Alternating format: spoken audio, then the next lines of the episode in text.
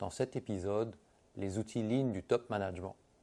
Les outils Lean du top management sont détaillés dans la partie 3 de mon livre Lean Management. Bien entendu, il ne s'agit pas de suggérer que Lean est une boîte à outils, c'est bien au-delà de ça. Simplement, dans la partie 3 de ce livre, je détaille les outils qui sont, à mon sens, les plus adaptés ou les plus euh, adéquats pour le top management. Le premier outil pour le top management cité dans la partie 3 de mon livre, c'est Hoshin Kanri.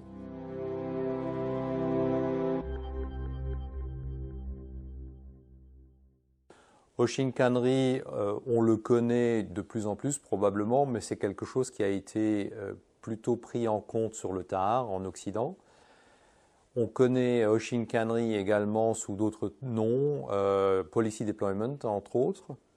Oshinkanri est souvent associé à une méthode qui a eu son heure de gloire également, qui s'appelait euh, le management par les objectifs. Oshinkanri, c'est la déclinaison des objectifs stratégiques par euh, une succession de cascades. Donc le top management va fixer des objectifs aux subordonnés de la strate immédiatement inférieure qui eux-mêmes vont faire des propositions vers le haut qui vont être validées ou non vont revoir la copie dans un certain nombre de cycles qu'on appelle le catchball.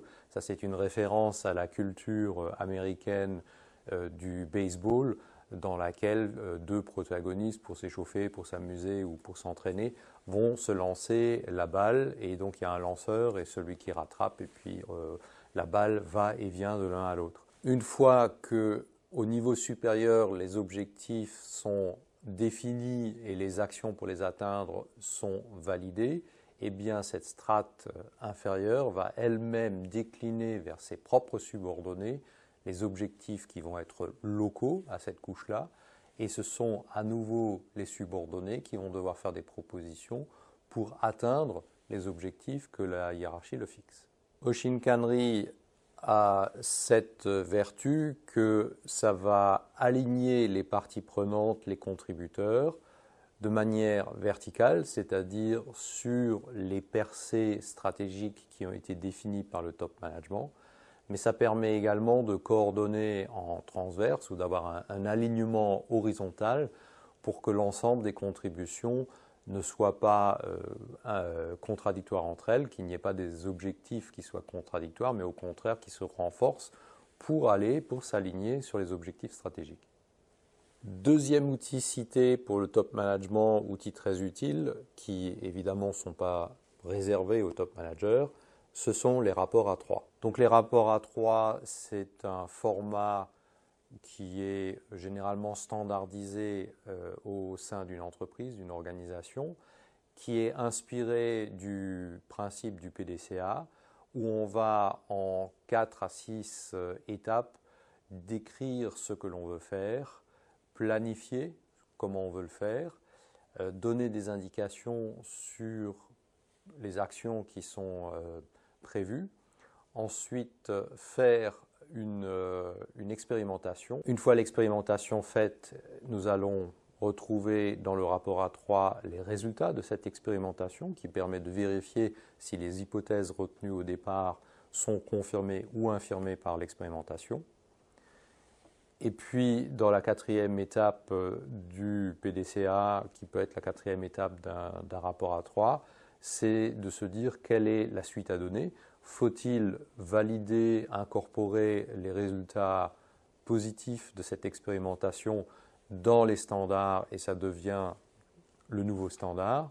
Ou est-ce qu'il faut refaire une expérimentation parce que les résultats n'étaient pas à la hauteur de ce qui est attendu? Donc les rapports A3 peuvent également avoir un, rapport hiérarchique entre eux. On peut avoir des rapports A3 pairs qui vont alimenter des rapports A3 fils. Les formats, les usages sont décrits dans la partie 3 de ce livre. Troisième type d'outil pour le top management que je mentionne dans la partie 3 du livre, ce sont toutes les techniques qui permettent d'avoir un questionnement. Il s'agit d'avoir une écoute active, il s'agit de ne pas induire des réponses, mais d'avoir une, euh, une, démarche qui cherche à avoir une vraie compréhension des problèmes, mais également de mettre les subordonnés sur la voie sans forcément leur dicter le quoi, le comment. Donc il y a dans cette, euh, cette partie-là euh, deux outils qui sont assez bien connus. C'est le questionnement basé sur le QQ au QCP et c'est la méthode euh, des 5 pourquoi. Au-delà de ces outils qui sont déjà connus et en principe bien appliqués, encore faut-il vérifier, j'aime bien recourir personnellement au questionnement socratique ou à ce qu'on appelle la maïotique. Là, il s'agit réellement de rentrer en écoute active, il s'agit de poser des questions de manière euh, très ouverte, mais également de manière à aider l'interlocuteur à structurer ses réponses, puisque l'un des principaux problèmes que peuvent rencontrer les managers, c'est d'avoir en face d'eux des gens de très bonne volonté, qui connaissent bien euh, les problèmes, probablement même ont en tête euh, des solutions, voire des parties de solutions, mais qui peinent à expliquer de manière structurée et cohérente tout ce qu'ils savent. Quatrième outil pour le lean management, les Gemba Walks. Donc le Gemba Walk, c'est la vérification de peut-on visiter le discours. Visiter le discours, ça veut dire quoi? C'est dans toutes les bonnes intentions, dans tous les discours qui sont faits sur l'état de l'excellence, sur les efforts qui sont entrepris, est-ce qu'on en trouve bien les traces sur le terrain? Est-ce que c'est vécu dans la réalité ou ça ne reste qu'une incantation?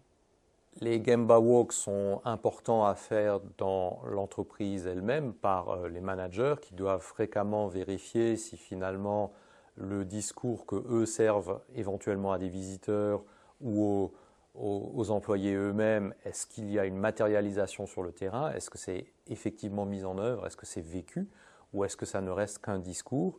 Et il faut éviter d'être coupé du terrain et de se percer d'illusions, c'est-à-dire d'avoir le sentiment que puisque nous avons inscrit dans la volonté un certain nombre de principes et d'outils, ils vont forcément être mis en œuvre par le terrain, comme ça, tout à fait spontanément on sait très bien que ce n'est pas le cas, il faut aller vérifier. Les Gemba Walk que l'on fait en interne sont également d'excellents entraînements pour après aller les faire, par exemple, chez des candidats fournisseurs. Donc on va pouvoir aller vérifier chez un fournisseur potentiel quel est euh, son degré de discipline, euh, y a-t-il des éléments de, management visuel, est-ce qu'il prend soin euh, des matières, est-ce qu'il prend soin des marchandises, est-ce qu'il va tout faire pour avoir la qualité de service qu'il a promise. Alors parmi les autres outils que je propose pour le top management, eh j'ai retenu également le diagramme de Pareto, qui est un excellent outil d'analyse, mais également de communication et de prise de décision. Je propose le Business Operating System, qui est un mix entre un Pareto et un histogramme pour vérifier sur le long terme si les actions retenues, les solutions mises en œuvre délivrent bien et de manière durable les résultats attendus. Le diagramme cause-effet, également connu sous d'autres noms, par exemple le diagramme d'Ishikawa ou diagramme en arête de poisson, c'est euh, un outil multi-usage qui est assez populaire euh, chaque fois qu'on le propose aux opérationnels. Généralement, ils l'adoptent avec euh, plutôt de l'entrain.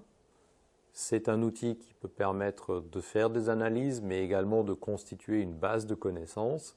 Et il est assez intéressant parce que simple, mais néanmoins puissant.